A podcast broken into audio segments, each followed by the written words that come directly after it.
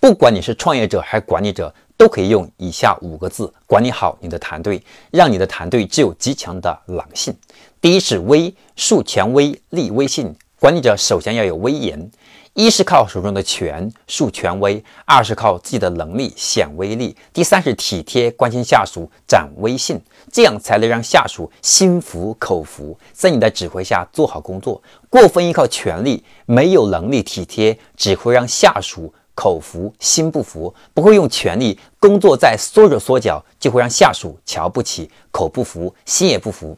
第二个是逼。逼下属早成才，学会分析，学会提方案，学会解决问题。对能人就要放权，要监管，定好标准，不要过分管过程，要追求结果。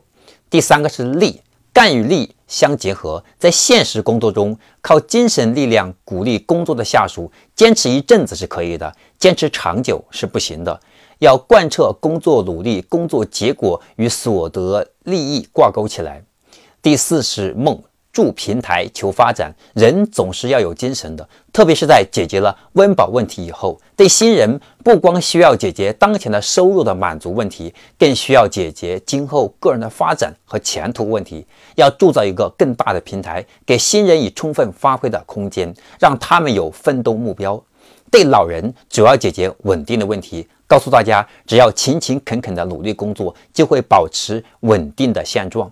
第五是提。养能人，提能人。管理者要学会育才、养才、用才，手下有能人，自己培养了得力人才，兵强马壮，工作顺心，舍不得放手，是管者之大忌。要做一个开明的伯乐，积极把自己的能人骨干送出去，让他们在。